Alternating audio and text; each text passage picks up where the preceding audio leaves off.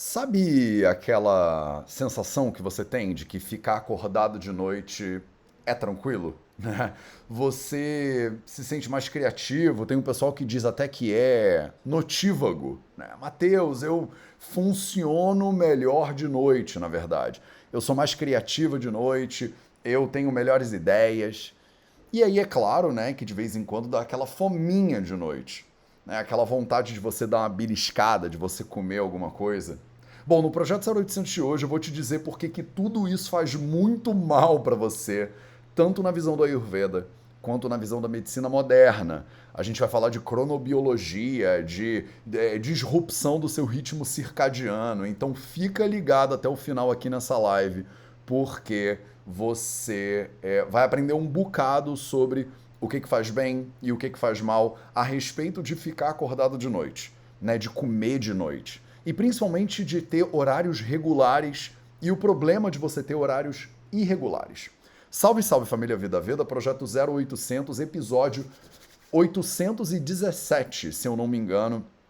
E antes da gente entrar no tema principal do 0800 de hoje, a gente vai, antes da gente falar sobre horários irregulares, sobre ficar acordado de noite, sobre comer de noite e os riscos disso tudo para sua saúde, a gente vai falar sobre as notícias da semana. Então, vamos para as notícias da semana, porque nosso 0800 agora ele é assim, né?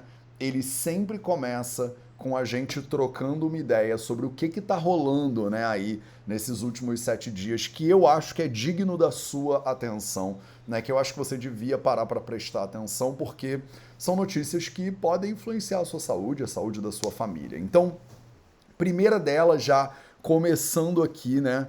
Começando, começando, né? Notícia da CNN Brasil, né? Falando sobre a melatonina. Então, olha só que importante. Usada para dormir, a melatonina pode piorar a inflamação intestinal, diz estudo.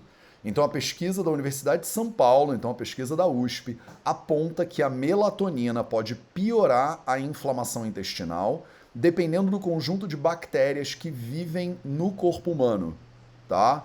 Então, olha que interessante, né?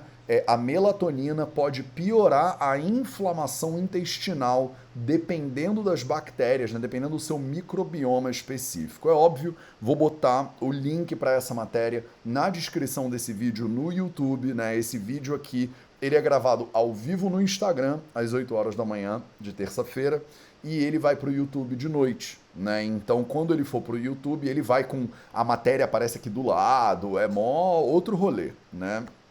Se você gosta de assistir ao vivo, basta você conectar aí no Insta. Se você né, quer assistir mais tarde ou quiser ver os dois, fica à vontade também. Então a galera do YouTube né, vai ter esses links todos na descrição. Infelizmente o Instagram não me deixa colocar né, link na descrição nem nada disso, tá?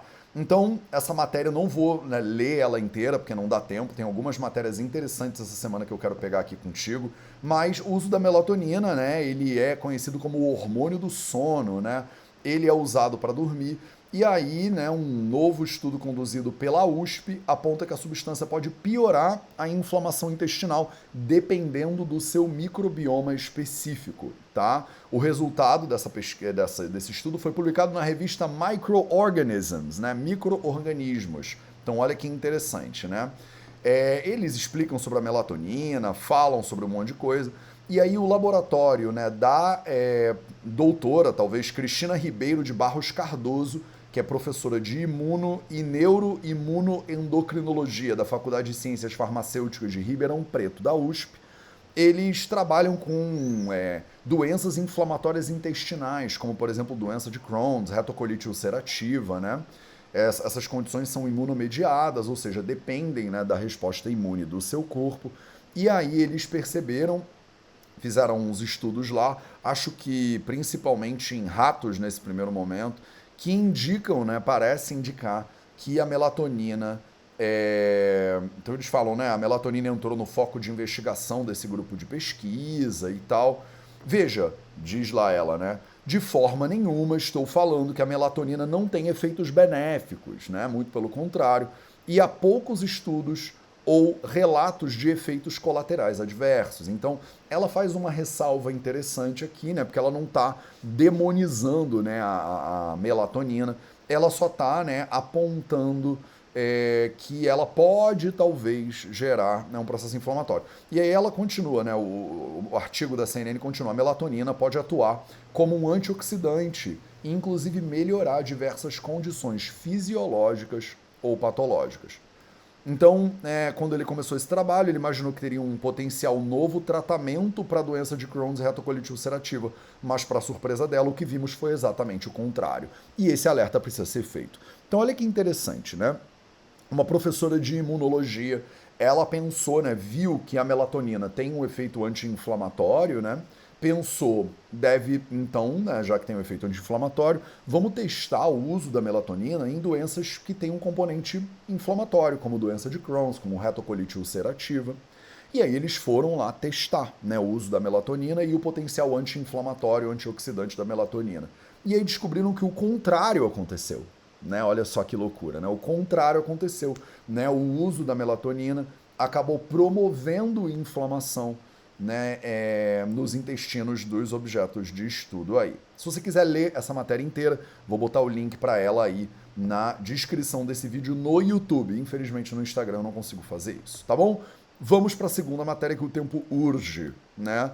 É, e, como sempre, meu compromisso de trazer aqui informação para você dos quatro cantos né, do, do, do universo peguei aqui uma matéria da Zap AEIOU. Nunca tinha ouvido falar nesse negócio antes né, .pt. Então a matéria de, uma, de, de um site né, português aí. E aí, olha, foi aprovado o primeiro comprimido feito de fezes humanas. Olha que loucura, olha que loucura. Não sei se você já ouviu falar disso, né? Não sei se você já teve a oportunidade de falar sobre transplante fecal. Já ouviu falar sobre transplante fecal? Me manda aí nos comentários se você já conhece, né, o que é um transplante fecal e se você, o que você acha, né, desse negócio. Então, basicamente, né, continuamos no assunto do microbioma. Você vê que as notícias vão se interligando aqui também, né? Olha a pedagogia aí do Vida Vida, impecável essa pedagogia. então, né, você tem lá o seu microbioma, né, os micro-organismos, bactérias, fungos e tal, que habitam é, em vários lugares do seu corpo, mas especialmente lá o seu intestino. E a gente já entendeu que tem uma série de doenças que são originadas de um desequilíbrio dessas bactérias e tal e tal. E aí, né, quando você tem né, bactérias no seu intestino grosso, por exemplo, que acabam gerando problemas, os pesquisadores chegaram a uma conclusão, né, há muitos anos atrás, pensaram, ué, e se a gente substituísse essas bactérias?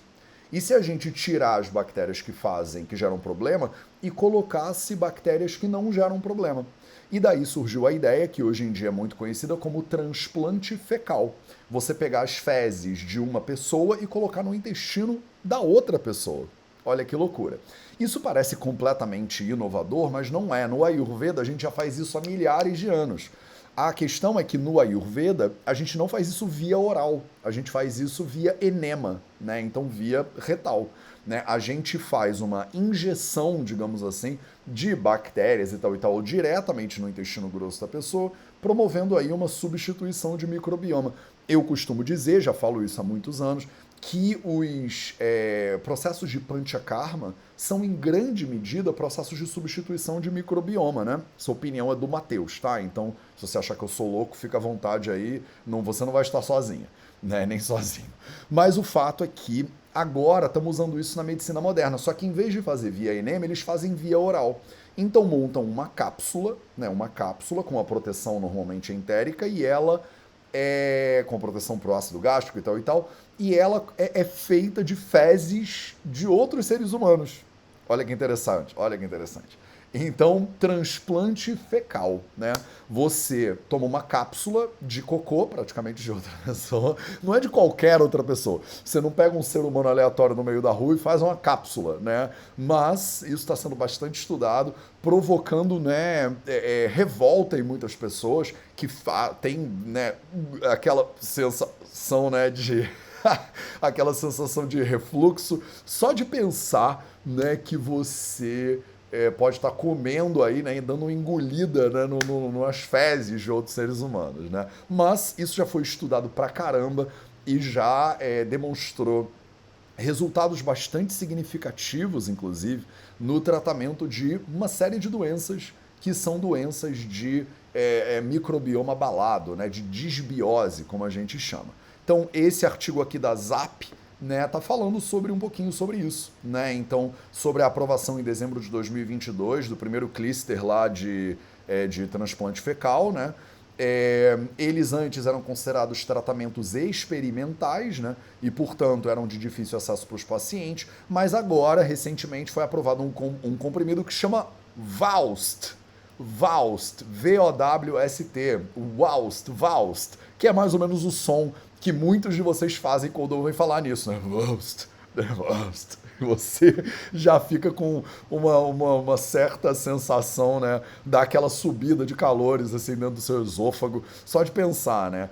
E esse é, comprimido contém né, bactérias vivas e foi aprovado para utilização em pessoas com idade igual ou superior a 18 anos para tratamento específico de Clostridioides difficile, que antes era chamado de Clostridium difficile. Que é interessante, né? A Clostridium, antigamente difficile, que agora é Clostridioides difficile, ela é uma bactéria que é normalmente ela hiperprolifera quando a pessoa está com o sistema imune muito baqueado. Isso é muito comum é, em hospitais. Né? Então a pessoa ela tá com uma crise qualquer do sistema imune dela e ela tem uma hiperproliferação de C. difficile, né? E essa hiperproliferação, inclusive, é causa de muitas mortes. Olha só, as infecções por Clostridioides difficile estão associadas a cerca de 15 mil a 30 mil mortes por ano nos Estados Unidos. Então, né, a C. difficile, ela está conectada com de 15 mil a 30 mil mortes. Né? E aí não é à toa que a gente está disposto até a tomar cápsula de cocô, né? Para ver se melhora esse negócio. É me... O que, que você preferia? Manda aí para mim. Agora, fala aí, vocês que botaram um emojizinho, né, do, do, a pessoa passando mal, né? Você que falou, eca, Matheus, que nojo isso aí. O que, que você prefere? Fala a verdade. Você prefere tomar uma cápsula de, de fezes humanas ou morrer de ser difficile? Aí agora o, o, o equilíbrio do negócio ficou diferente, né? Agora você já pensou duas vezes. Você achou que o pessoal né, exagerando, Matheus? Isso aí é um procedimento estético. Isso não é procedimento estético. Isso não é um negócio que você poderia considerar como fútil. Né? Você toma lá a cápsula né, com as bactérias ativas e tudo mais, ou você morre né, de ser difficile. Né? Então aí, manda aí nos comentários o que, que você prefere, beleza? Manda aí nos comentários o que, que você prefere para sua vida, né, para a vida da sua família, tá? é, você realmente tem esse risco, né? principalmente é, quando você está em ambientes hospitalares, então isso é muito comum. Né? E aí você toma esse negócio e ele faz uma, uma reposição né, do microbioma intestinal. Tá? De novo, se você quiser, né, você pode ler mais sobre o Lost, né, aqui que é essa cápsula, né, o link está na descrição. Eles explicam bonitinho para você o que que tá rolando, né, o que que é, né, essa, nova tendência e aí você me fala, né, se você acha que beleza, Matheus, eu tomaria, né? Eu, eu tomaria. Me manda um eu tomaria ou um não tomaria aí nos comentários para eu saber onde é que você está do lado dessa discussão, tá? E vamos para a próxima. Escola Educação, né? Não conhecia, mas depois que comecei a fazer o 0800 nesse formato, comecei a conhecer e apareceram já mais de uma matéria aqui, né? Já apareceu mais de uma matéria para mim é, da Escola Educação. Achei interessante, matéria rapidinha, nada a ver com o que a gente estava falando antes, mas só sobre reaproveitamento da casca de banana. Olha que interessante. Uma matéria falando sobre vantagens e atributos nutritivos da casca de banana. Tá? Então, só para limpar o seu paladar aqui, né? Quase literalmente, né? Vou dar uma, dar uma limpada no seu palato. Sabe quando você está numa loja de perfume, né? E aí você tá aquela coisa do perfume, aí você cheira um, um café né, para passar para o próximo perfume? Então, essa matéria aqui é o seu cheirinho de café do projeto 0800 de hoje, tá? É o cheirinho de café para limpar um pouco o seu palato da coisa lá da cápsula de, né, de microbioma, né, de fezes humanas. Então, olha só que coisa maravilhosa, né? A casca de banana ela é muito subutilizada como alimento. E tem uma matéria aqui falando sobre os diversos atributos, fala como é que você pode preparar, né, a melhor maneira para preparar a sua casca de banana, né, é, e o que, que você ganha com isso. Ah, ela é rica em nutrientes, ela é muito boa para a pele, né, porque ela possui taninos, né, que tem uma ação antimicrobiana, anti-inflamatória, cicatrizante, analgésica. Olha que coisa incrível. Então, você poderia usar aí, né, casca de banana né, na, sua, na, na, sua alimentação. Ela é muito rica em fibras, ela pode te ajudar no controle do colesterol, uma série de benefícios listados aí nessa matéria do Escola Educação sobre a casca de banana. Todo mundo respirou fundo agora? Fomos de transplante fecal para potencial nutritivo da casca de banana. Então, agora vamos em frente, porque eu quero falar de dois assuntos muito importantes que na verdade voltam sempre toda semana eu trago notícia desse assunto, que é emagrecimento. Né? O povo pira, todo mundo quer emagrecer. Eu acabei de sair né, de uma semana no Spalapinha, eu estava coordenando uma semana de desintoxicação com Ayurveda lá no Spalapinha. Meus pacientes emagreceram bastante, alguns que frequentavam Lapinha durante, já foram várias vezes ao Lapinha, né, tiveram a, eu tive a honra né, de ouvir eles falarem como, cara, Matheus, eu nunca tinha emagrecido tanto e tal. E a semana de detox com Ayurveda nem tem como objetivo o emagrecimento. Né? A gente nem foi para lá para emagrecer, mas as pessoas acabam desinchando, acabam perdendo peso, acabam melhorando né, a sua saúde por consequência.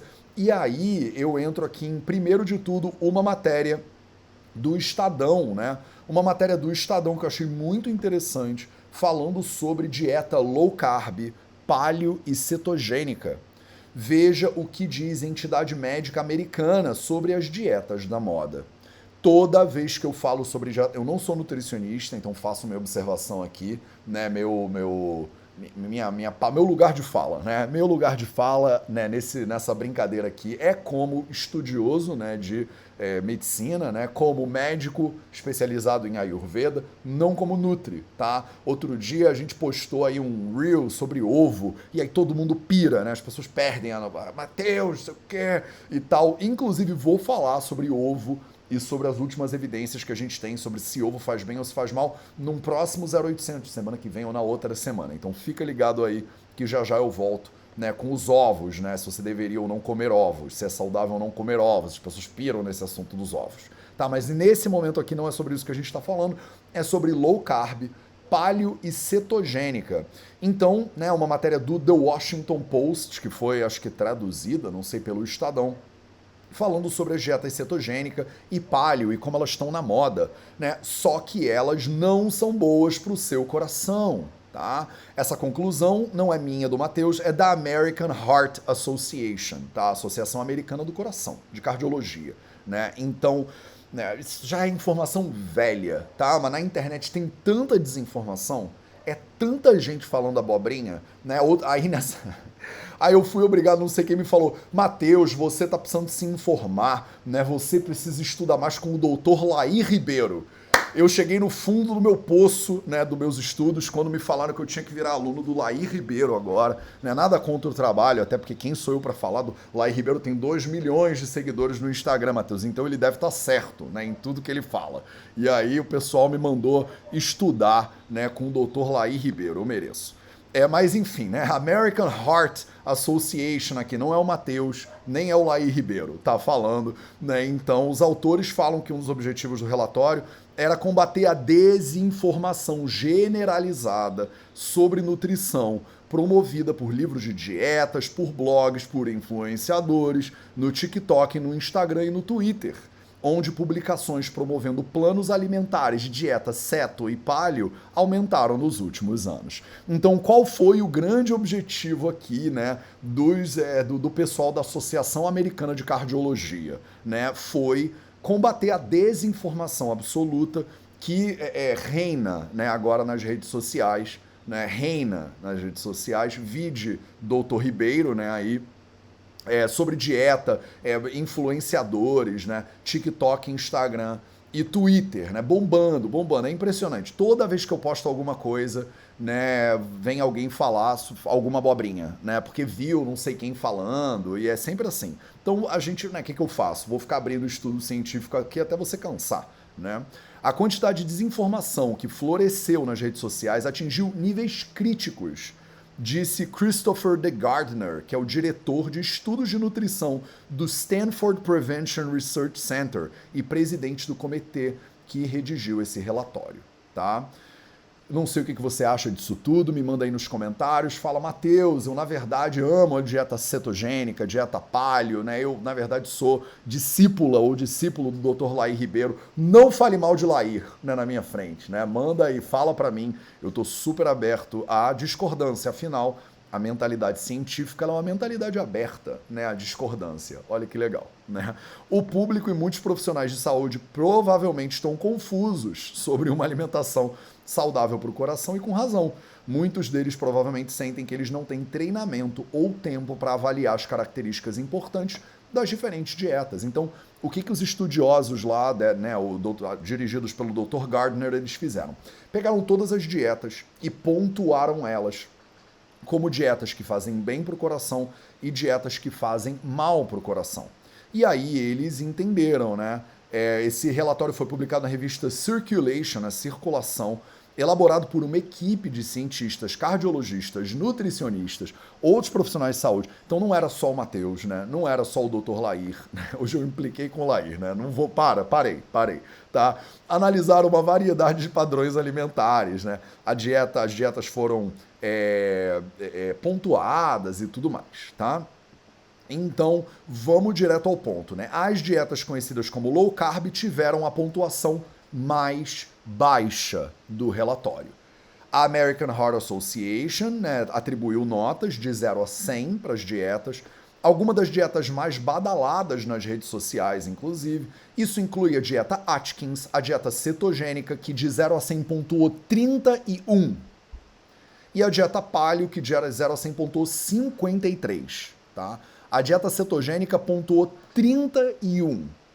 3, tirou 3 de 10. Isso aí não é nem não é nem não vai nem como é que fala para fazer prova como é, recuperação. Não vai nem para recuperação com 31, tá? E a dieta paleo 53 pontos. Beleza? Seguir essa dieta geralmente requer restrição de carboidratos a menos de, a menos de 10%. Essas dietas são amplamente promovidas para perda de peso e endossadas por muitas celebridades. As pessoas são tão carbofóbicas, têm medo de carboidrato, e essa é uma das coisas que você vê no Instagram, que os carboidratos são ruins. No post lá sobre o ovo, que eu deletei, porque eu odeio ficar gerando polêmica nas redes sociais, não é meu objetivo, né? não é ficar criando confusão. Né? Eu tanto que eu deletei o post do ovo, que eu falei, se está gerando confusão, eu prefiro tirar. Né? É, as pessoas me diziam, Mateus, o que gera gordura é carboidrato, não é gordura. E aí eu vou te trazer uma aula, vou preparar uma aula inteira sobre metabolismo dos, dos carboidratos, metabolismo do lipídico, que é um negócio óbvio que todo mundo sabe se você está meio parágrafo de livro básico de fisiologia humana, mas que hoje na internet se fala todo tipo de abobrinha. Coitada da abobrinha, né? A abobrinha nem é um legume né, tão ruim assim pra gente falar que se fala abobrinha, né? Mas se fala muita é, coisa, né, muita coisa errada por aí, né? As pessoas são carbofóbicas, elas acham que carboidrato é um negócio ruim para a saúde. Né? E aí, por causa dessa desinformação, né? olha que absurdo, né? Olha que absurdo. A Lisa Jung que é professora adjunta de nutrição da Universidade de Nova York. A mulher, olha, olha que loucura, a mulher teve que parar e fazer a seguinte afirmação para o povo: frutas, vegetais e legumes integrais são bons para você. São carboidratos saudáveis. Esses alimentos são a base para uma dieta saudável. O ser humano, coitada dela, coitada da Lisa, tá vivendo num mundo tão maluco, tão insano, que ela teve que sair lá da cadeira de nutrição da Universidade de Nova York, mas não precisava, podia ser o FRJ, podia ser USP, podia ser qualquer pesquisador de nutrição, ou qualquer estudante do segundo período que leu alguma coisa direito.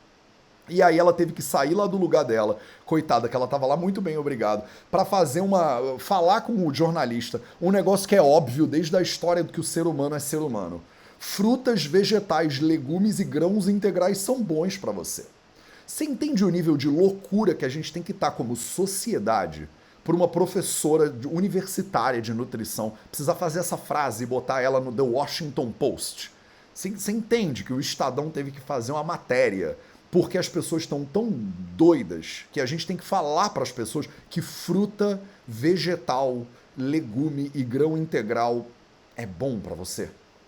É esse o ponto que a gente chegou como sociedade em 2023. As pessoas acham que carboidrato é ruim para você e salsicha é bom. É isso. É, e aí tem que vir eu aqui, você aí parar o seu dia para a gente ter essa conversa, né? Que coisa mais absurda. Mas é isso que está acontecendo tá? E aí eles falam, né? Essas dietas cetogênicas, blá blá blá, são as piores de todas. Se você quiser saber quais são as melhores, quais são as intermediárias, dá uma lida aqui, né? Eu, né? Estadão, olha, a galera que é contra o Estadão, tem a galera que é a favor do Estadão. Tá aí o Estadão para você com uma matéria que na verdade é do The Washington Post, né? Então se quiser Aí, ó, o Jeff Bezos também, né? O dono do Washington Post, que a gente também não é muito fã dele, mas é isso, tá? E vamos para a última, né?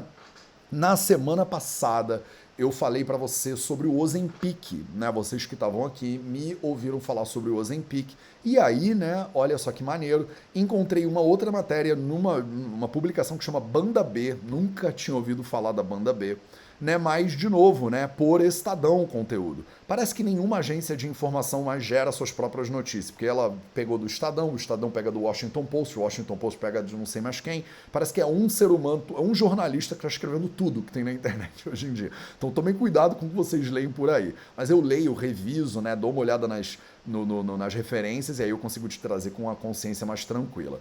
Remédio, olha a matéria, remédio em teste ajuda a perder mais de 15 quilos, diz farmacêutica. Olha que absurdo, olha que absurdo. Essa é a notícia, né? Essa é a, a, a, o head, né? Essa é a manchete, a chamada. Aí você fala: Caraca, Matheus, eu quero perder 15 quilos, né? Quem não quer hoje no mundo perder 15 quilos tomando um remédio? É a mesma coisa que eu falei do Ozempic na semana passada. Remédio para tratamento de diabetes que está sendo usado hoje em dia off-label, né, de maneira não recomendada pelo, pelo, pela bula, né, para perda de peso. Estudo diz a empresa já está em estágio avançado. Não foi publicado em revista científica, não passou por revisão de pesquisadores independentes, não foi permitido ainda, mas já estão fazendo matéria sobre esse negócio, sobre esse remédio. A farmacêutica Eli Lilly Co afirmou que seu remédio Tizerpatida, aprovado nos Estados Unidos para tratamento de diabetes tipo 2, Olha só, olha a semelhança aqui com o Ozempic que a gente falou na semana passada. Óbvio que eu não vou entrar né, na questão fisiológica, a gente até falou um pouquinho sobre como funciona o Ozempic e tal na semana passada. Se você perdeu, né, dá uma olhada lá. Né, mas é um tratamento para diabetes tipo 2 e que agora o pessoal está tentando empurrar, né, para perda de peso. E aí olha que milagre, né? Olha que milagre, né? Esse remédio aí, ele ajudou pessoas com sobrepeso ou obesidade a emagrecerem até 15 quilos num período de 72 semanas. Você não viu isso, né? Imagina se a notícia fosse: remédio ajuda pessoas a perderem 15 quilos em um ano e meio se alguém ia tomar esse negócio. Depois de um ano e meio, esses seres humanos emagreceram até 15 quilos tomando esse remédio. Meu amor, se você te dá um ano e meio e você vira a sua alimentação, seu estilo de vida, você emagrece 15 quilos de qualquer jeito. Você não precisa tomar remédio para diabetes. Eu tive pacientes lá no Lapinha que emagreceram 1 quilo, 2 quilos em uma semana. Uma semana. 1 quilo, 2 quilos. Tinha um paciente que desinchou de tal maneira que ele perdeu 4, quase 5 quilos em uma semana. Não estou dizendo que isso é saudável, não estou promovendo uma perda de peso acelerada, mas é uma chacota isso aqui. É uma chacota.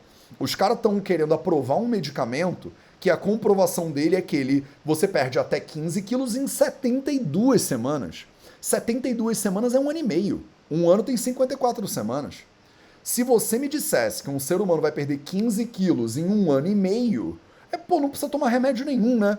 Muda a tua alimentação, muda o sono, muda o movimento e muda o silêncio, que você consegue isso aqui até mais do que isso sem tomar nada, né? Absurdo, né? Uma chacota esse negócio.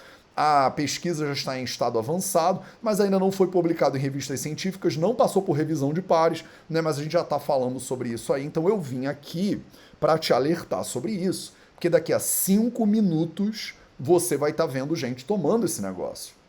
Nos últimos dois anos, últimos anos, a corrida entre farmacêuticas pelo desenvolvimento de remédios contra a obesidade tem se acelerado. Dois deles, o Ozempic e o Wegovy, Vegovi, não sei como é que fala isso, têm recebido recomendação off-label, fora da indicação da bula. Falamos sobre isso já na semana passada.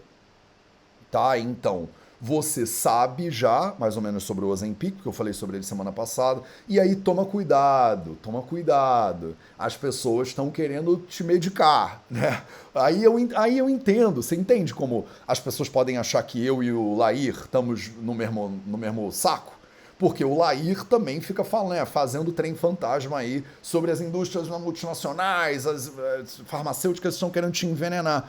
Eu não acho que as farmacêuticas estão querendo te envenenar, nem que eu acho que você tem que falar mal de remédio. Não é isso. Né? Você tem que entender que tem remédio que é muito útil para alguns casos, tem uma bula por algum motivo. A bula não é feita aleatoriamente por uma AI, daqui a pouco de repente vai ser, mas hoje ainda não é. Né? E aí vocês estão usando o remédio de maneira equivocada. Aí é óbvio que o pessoal vai sentar o malho nos remédios. É óbvio. Né? Vamos falar mal de farmacêutica. Eu não estou falando bem de farmacêutica, mas né, graças a muitas farmacêuticas, vocês né, não morrem de doenças que antes vocês morriam. Graças ao desenvolvimento da farmacologia. Isso significa que eu estou passando pano para a farmacêutica? É óbvio que não. É óbvio que não. Mas é que você deveria ser racional, não é tudo a favor ou contra. Só que a internet virou essa loucura hoje em dia. Você parece que é time de futebol. Você é a favor ou é contra. Aí a pessoa me vê fazendo observações do Ozempic e fala: Matheus é do time Lair. Não sou do time Lair. Mateus é do time Lair, não sou. Né? Não é porque eu sou racional e vejo que às vezes você deveria. Você pode usar o Ozempic para tratamento de diabetes? Pode. Pode usar o Ozempic para ficar perdendo peso? Não pode. Né? Não deveria. Pode usar esse, esse, essa bagaça aqui né, para você perder 15 quilos em um ano e meio? Não pode. Para que, que você vai fazer isso? Muda os seus quatro pilares da saúde, busca orientação né? Ou você ou as pessoas, o que, que elas estão querendo? Elas querem fazer que a cápsula faça o que ela não quer fazer. Eu não quero mudar nada na minha vida. Eu não vou mudar minha alimentação, eu não vou mudar meu estilo de vida, eu não vou mudar o meu sono, eu não vou mudar nada, Matheus. Eu quero continuar fazendo minha dieta cetogênica, né? Eu quero continuar fazendo, comendo um bando de porcaria. E aí eu quero tomar uma cápsula e eu quero que a cápsula resolva. Não vai funcionar. Eu fico até exaltado. Eu medi, acabei de fazer uma hora de meditação e aí já estou aqui exaltado de novo. Né? Por que, que eu fico exaltado? Porque isso é absurdo. A nossa sociedade ela tá louca. E aí as pessoas vêm me mandar estudar com Lai Ribeiro nos comentários de Reels no Instagram. E eu falo, a gente pirou. Né? E aí como é que eu combato essa desinformação? Fazendo isso aqui, né? Entrando aqui ao vivo, mostrando o negócio, comentando, falando de fisiologia básica, mostrando uma professora de nutrição da Universidade de Nova York tendo que fazer o absurdo que é vir aqui e falar para você que legumes, vegetais e frutas não fazem mal, né? Tipo, porque as pessoas são carbofóbicas e têm medo de fruta. É isso que está acontecendo no mundo de hoje. A pessoa fala, Matheus, eu não posso comer uma maçã. O que, que você tomou de café da manhã? Tocinho com manteiga. Tocinho com manteiga é de boa. Tocinho com manteiga é bom porque faz parte da minha dieta paleo, carb, low carb. E aí, a gente está doido. Ficou todo mundo louco. Né? Então, feito esse OBS, feita essa observação aqui absolutamente fundamental para você, vamos entrar no tema finalmente da nossa live de hoje, né? do nosso 0800 de hoje, que a gente tem mais coisa para fazer da nossa vida. Né? Nesse meio do caminho, né, na metade da live, é quando eu te faço um pedido sincero para você chamar mais gente. Né? Então você que está aqui, né? você que está aqui no Instagram agora, clica no aviãozinho e chama a tua galera né, para vir para essa live ou para assistir esse vídeo depois. Você que está no YouTube, deixa sua curtida no vídeo, se inscreve no canal, né? aperta o sininho também para você ser notificado ou notificado quando a gente libera conteúdos novos aqui para você. E aproveito né, e faço, né, tomo meu gole d'água enquanto você chama a sua galera e faço um aviso do nosso patrocinador oficial do Projeto 0800. Esse Projeto 0800 é patrocinado por Vida Veda. Olha só, né, se você quer aprender mais sobre a Ayurveda de verdade, vem com a gente. Então, eu não tenho patrocínio, né, meus amores? Então, se você quiser, mas eu já vou avisar, no dia 13 de maio, vão começar dois novos módulos na minha formação de Ayurveda e Saúde Integrativa. Um módulo de psicologia do Ayurveda, para você que está querendo aprender mais sobre psicologia na perspectiva ayurvédica. A gente vai ter um módulo lindo, seis semanas, né, um mês e meio, dois meses de psicologia ayurvédica para você. Né? Se você quiser, também vai começar ao mesmo tempo um módulo de longevidade e saúde sexual comigo, diga-se de passagem. A gente chama em sânscrito de Rasayana e Vadikarana. Seis semanas de longevidade e saúde sexual, de acordo com os textos clássicos do Ayurveda comigo. São os dois módulos que dia 13 de maio vão começar na nossa formação. Se você quiser saber mais sobre a formação, manda um DM pra gente, manda uma mensagem aí no YouTube, manda uma, um e-mail, faz o que você quiser tá?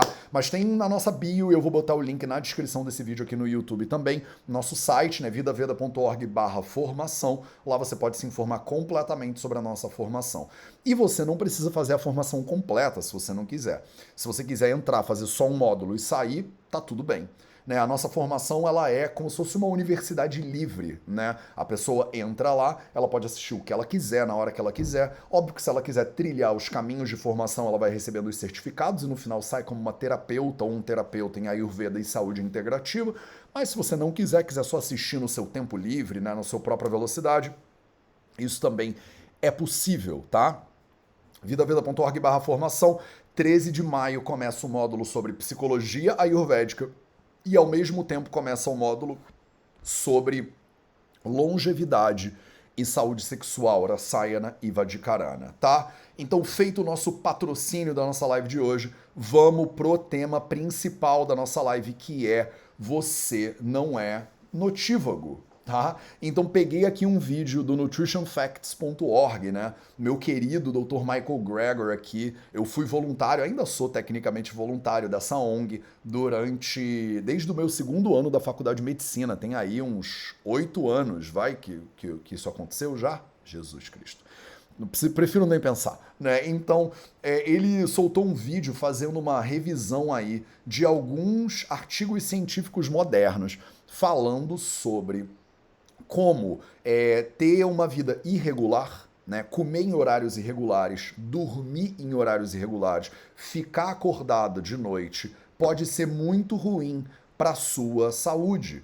Então, eu decidi trazer esse vídeo para o nosso 0800 de hoje e dar uma analisada no que, que o Michael Gregor ele traz né, de evidências científicas e botar uma pitada de Ayurveda em cima dessas evidências. Para você que acha que você é notívaga, né? Você gosta de ficar acordado até 3 da manhã, você faz aquele lanchinho da madrugada. Tem uma série de é, pontos muito interessantes que eu senti aqui nesse vídeo e que eu vou trazer ele para você aqui agora. Então vamos que vamos, tá? Então, né, ele está analisando aí sobre os danos metabólicos né, do, do, do, trabalho noturno. Então, trabalhadores noturnos, olha, primeiro de tudo, dá uma olhadinha no Michael Gregor, cara. Olha que nerd esse homem.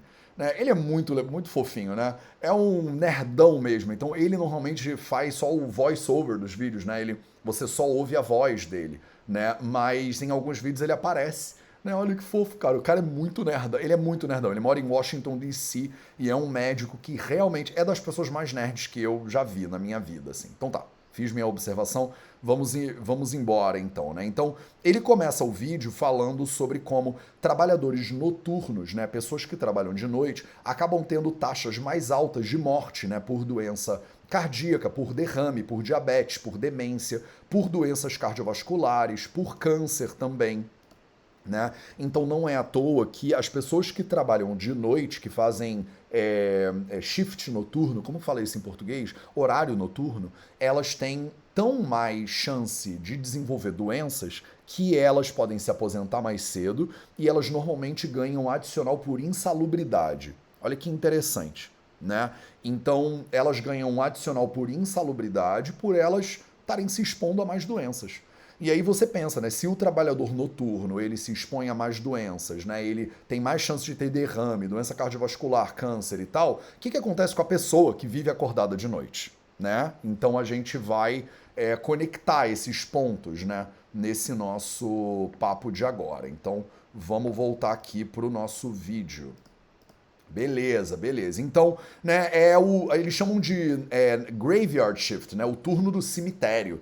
Né? Porque as pessoas acabam, né, elas comem comida de máquina, elas não dormem suficiente. E aí eles estavam tentando entender, né, se a pessoa que fica acordada de noite, ela fica mais doente porque ela não dorme direito ou porque ela come no, no, de noite, tal e tal, né? Então eles fizeram esse estudo aí que ele mostrou, redistribuindo as refeições durante a noite, né, para as pessoas entenderem, né, se os pesquisadores entenderem e realmente elas tiveram um colesterol mais elevado, pressão elevada. E não é de se admirar que os trabalhadores noturnos acabam tendo riscos maiores mesmo. Então, se a gente deslocar as refeições para a noite, um protocolo noturno, né, é, cerca de um terço deles se torna pré-diabético em 10 dias. Olha que louco, né? Se você pegar as pessoas e botar elas para comerem de noite, né, um terço dessas pessoas que foram testadas ficaram pré-diabéticas em apenas 10 dias de trabalho noturno. Parece que o nosso corpo efetivamente não é feito para comer de noite. A gente já sabe disso, a gente já sabia disso no Ayurveda há milhares e milhares de anos. Tanto que a gente advoga, né, que a pessoa coma só durante o dia. Eu, nos meus retiros e detox, essas coisas, a gente normalmente para de comer às seis, seis e meia, no horário do pôr do sol. Eu não recomendo para os meus pacientes comerem nove e meia da noite, dez da noite, mas muito menos duas da manhã, né, no meio da madrugada. Parece que o nosso corpo não sabe muito bem como lidar né, com esses alimentos é, noturnos. Deixa eu ver se esse vídeo aqui ele tá. É, eu botei a velocidade de playback um pouquinho mais lenta, então o Michael Gregor tá meio que em câmera lenta aí para vocês, né, que estão assistindo isso no YouTube, quando isso sair no YouTube, tá? Mas então não estranha não, tá? É porque eu preciso de tempo para comentar. Então, né, de novo, né, ele, o corpo ele não sabe lidar, né? Milhões de anos você não tinha é, luz, né? Então, é, evitar a luz intensa de noite pode é, evitar você desbalancear o seu ritmo circadiano. É, a gente talvez não tenha controle sobre a luz no nosso ambiente de trabalho, mas a gente pode minimizar a ingestão de comida de noite, se você está fazendo um trabalho noturno, e com isso ajudar a limitar as consequências metabólicas negativas do trabalho noturno. Então, entende o que ele está falando? Né? É, o que é muito interessante disso aqui é que tem dois elementos interessantes do trabalho noturno que são ruins para a saúde. Então, nesse experimento aí, por exemplo, que ele está mencionando, 81% dos, dos participantes no cenário noturno comeram comidas gordurosas, né, como croissant, como refeições matinais, comparando com 43% dos mesmos indivíduos durante um período né, de trabalho normal. Então, olha que interessante. Eu não sei se você já passou por isso né, na vida, mas parece que existe uma tendência do ser humano quando ele fica acordado de noite ou quando ele vira à noite, de querer comer comidas mais gordurosas. Você já viu isso? Me manda aí nos comentários se você já passou por isso. Sabe, você saiu para uma festa e aí você volta da festa com fome e aí você quer comer um hambúrguer ou quer comer uma pizza. Eu lembro de quando eu era moleque, né, mais jovem, 20 e poucos anos e tal, que isso acontecia 100%.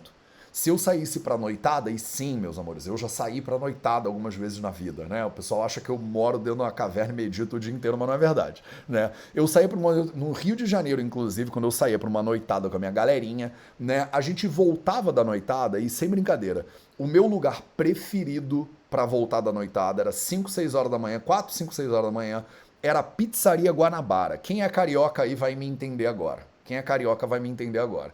Meu lugar preferido do Rio de Janeiro para parar era voltando da, da night, né? Voltando do, do, do, do, inferninho, era parar na Pizzaria Guanabara. Pizzaria Guanabara é uma pizzaria no Rio de Janeiro, né? No Leblon, no Rio de Janeiro.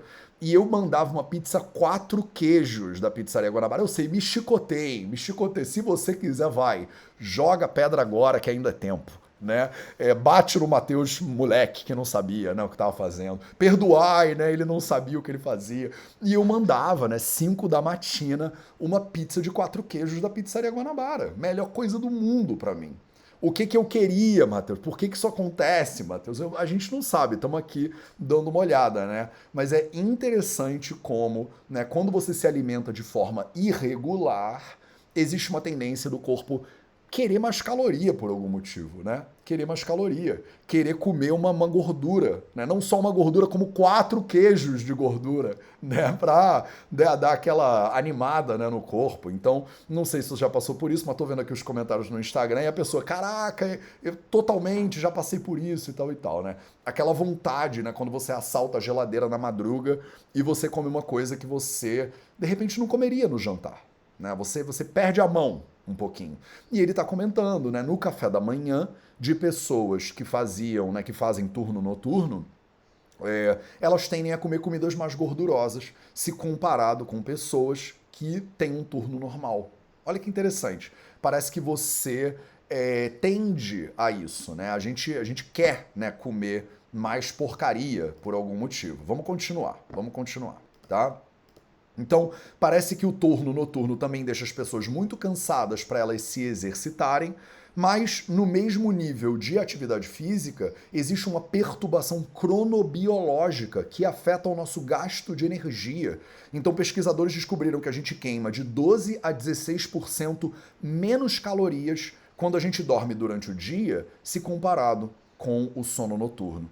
Um único lanche no horário errado pode afetar quanta gordura a gente come, não, a gente queima durante né, o dia. Olha que interessante. Os participantes desse estudo aí, eles queimaram cerca de 6 gramas de gordura a mais porque eles comeram um lanche específico às 10 horas da manhã, em vez de comer o mesmo lanche às 11 da noite. Então, só mudando o horário já muda a maneira como você processa né, o alimento. Isso é uma gordura que foi. É o mesmo lanche, tá? Ele só foi ingerido em horários diferentes e isso muda a maneira como o seu corpo processa o lanche. O grupo do lanche da noite também sofreu um aumento de cerca de 9% no colesterol LDL, que é o colesterol ruim, como a gente fala, em apenas duas semanas. Mesmo dormir até mais tarde no fim de semana pode bagunçar o seu metabolismo.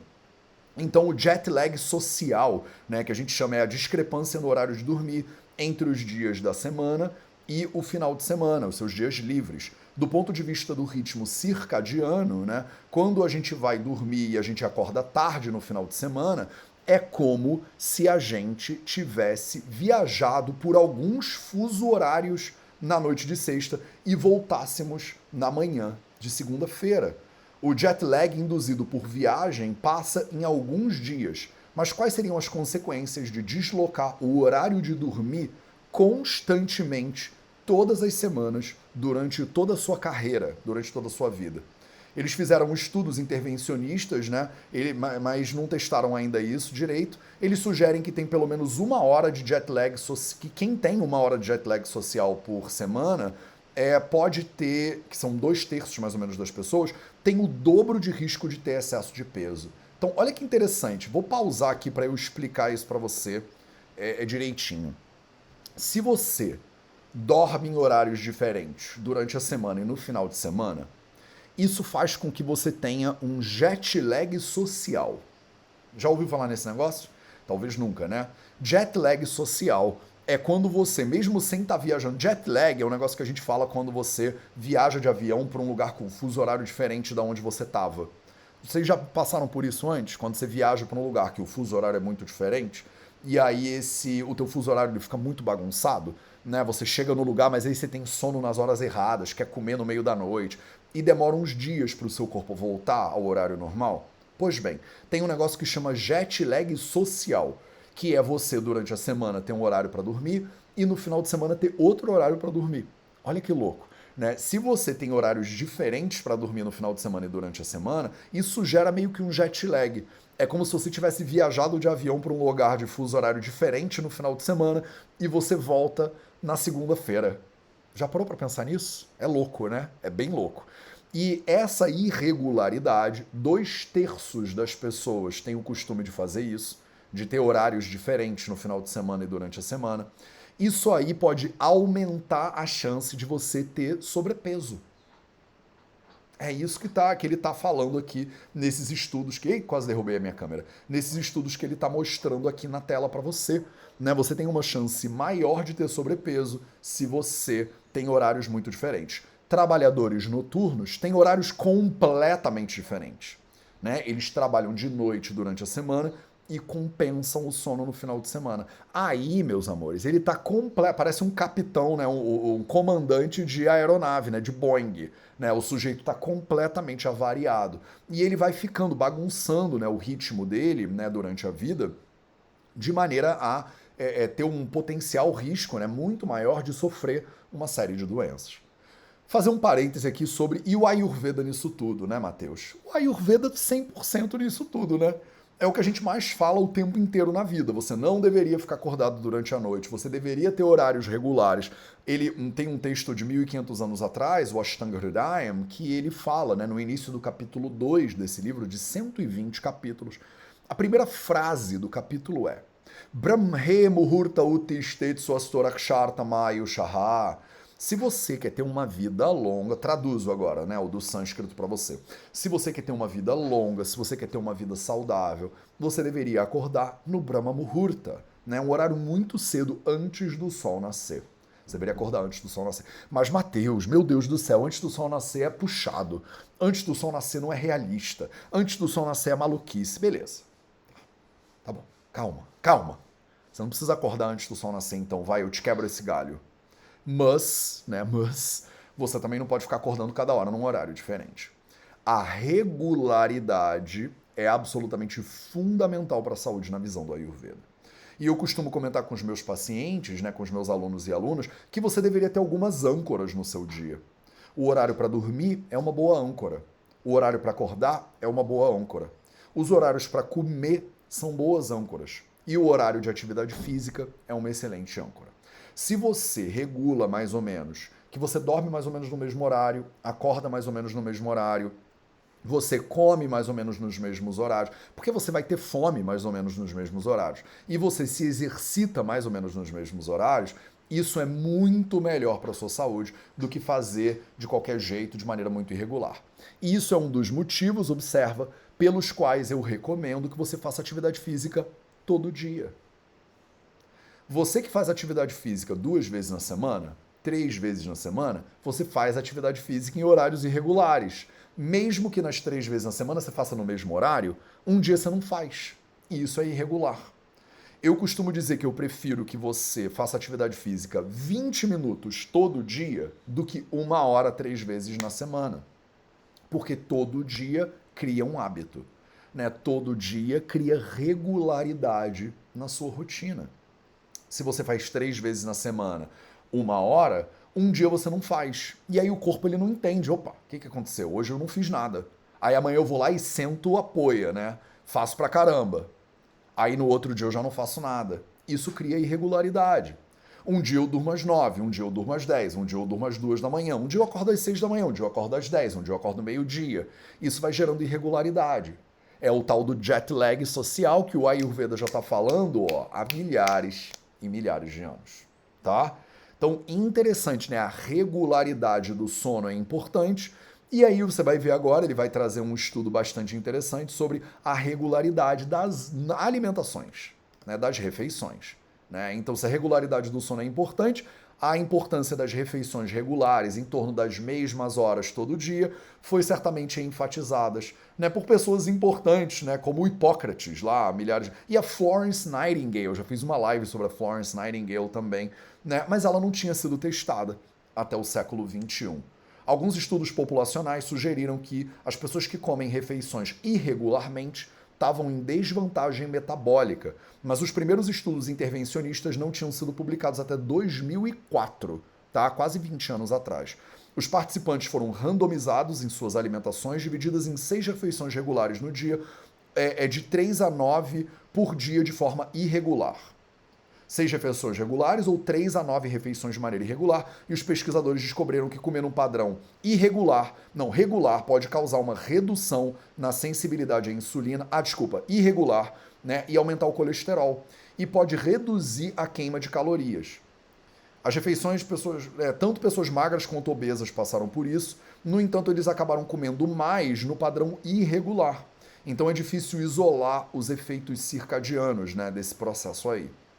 O fato de que pessoas com excesso de peso podem comer em excesso, né, em um padrão irregular, pode ser né, autoexplicativo, mas seria bom ver o mesmo estudo repetido com alimentações idênticas para ver se a irregularidade por si só tem efeitos metabólicos, né? E aí, em 2016, saiu um estudo fazendo exatamente isso. Durante dois períodos, as pessoas foram randomizadas com refeições idênticas em padrões regulares ou irregulares. E aí eles perceberam que durante o período irregular eles ficaram com a tolerância à glicose prejudicada. Olha que interessante, né, a diferença. Né? O açúcar no sangue é mais alto com a mesma refeição e uma termogênese mais baixa com a mesma refeição, né? Ou seja, a pessoa queimou menos calorias processando né, os alimentos. A diferença de termogênese foi apenas 10 calorias por refeição, então foi muito pouco, né? Mas é um indicador interessante, né, pra gente. Não teve muita diferença de peso durante o período de duas semanas, né? Mas é interessante porque essa termogênese induzida pela alimentação, ela atua muitas vezes como um sintoma de saciedade, né? O trabalho extra para processar a refeição pode ajudar a satisfazer o apetite. E de fato, menos fome e taxas menores né, foram é, é, as refeições regulares tiveram menos fome e taxas maiores de satisfação em um período igual comparado com o grupo de controle, tá? Então, olha que interessante, resumir aqui para você, né, para a gente poder encerrar o nosso 0800 de hoje, né? Eles pegaram dois grupos de pessoas e fizeram, né, é, seis refeições em horários regulares ou de três a nove refeições em horários irregulares e viram que essas pessoas que tinham mais regularidade nos seus horários de comida, assim como antes a gente já tinha falado sobre pessoas que tinham mais regularidade nos seus horários de sono, acabaram ficando mais protegidas contra doenças, acabaram tendo uma é, maior é, é termogênese, então né, é, consumiam mais calorias né, para digerir os mesmos alimentos e é, acabavam desenvolvendo uma resistência à insulina menor. Estou falando aqui um linguajar meio é, nutrição moderna, medicina moderna, mas só para te provar, né, com estudos científicos, que o Ayurveda já falava, né, o que o Ayurveda já falava há milhares e milhares de anos. Você deve comer de maneira regular. E olha que interessante, a irregularidade, né, o fator irregularidade, na visão do Ayurveda, é um fator incrível, né, eficiente para agravar o Vata Dosha. Então agora, só para você aqui que é ayurvédica ou ayurvédico, né? A galera que estuda ayurveda comigo, a galera que vai aproveitar e no dia 13 de maio tá lá começando um módulo novo comigo de longevidade e saúde sexual ou começando um módulo de psicologia do Ayurveda, né? Dois módulos que vão começar dia 13 de maio na formação em Ayurveda e saúde integrativa do Vida Veda, né? Vocês são nerds, vocês já sabem, né? O Vata Dosha, ele agrava com irregularidade. Pega um paciente com o Vata Dosha agravado, que é a base que gera maior quantidade de doenças na vida dos seres humanos, é o Vata Dosha agravado, né, o fator de maior geração de doenças, de acordo com a Ayurveda. Pega um paciente com Vata agravado e simplesmente regula os horários dele. Cria horários fixos para ele se alimentar, cria uma rotina noturna e matinal para ele dormir e acordar mais ou menos nos mesmos horários, e você já vê, só por esse fator, que o Vata tem uma tendência a apaziguar. Olha que mágico esse negócio. Maravilha! Então esse foi o Projeto 0800, episódio 817, se eu não me engano. Lembre que 13 de maio a gente começa mais um módulo, mais dois módulos da formação em Ayurveda e Saúde Integrativa do Vida Veda. Para saber mais, vidaveda.org barra formação. Vou botar o link na descrição desse vídeo aqui para você também. E lembrando que todos os links que eu mencionei aqui, todas as matérias e tal, vão estar na descrição desse vídeo, assim como o link para nossa formação, se você quiser ir lá e se informar. Garante sua vaga que 13 de maio a gente começa. Ah, eu também estou em todas as outras redes sociais, estão precisando de uma mãozinha na sua saúde lá no TikTok, no Instagram, no Twitter, conta comigo. Um grande abraço e lembre-se sempre, saúde é liberdade.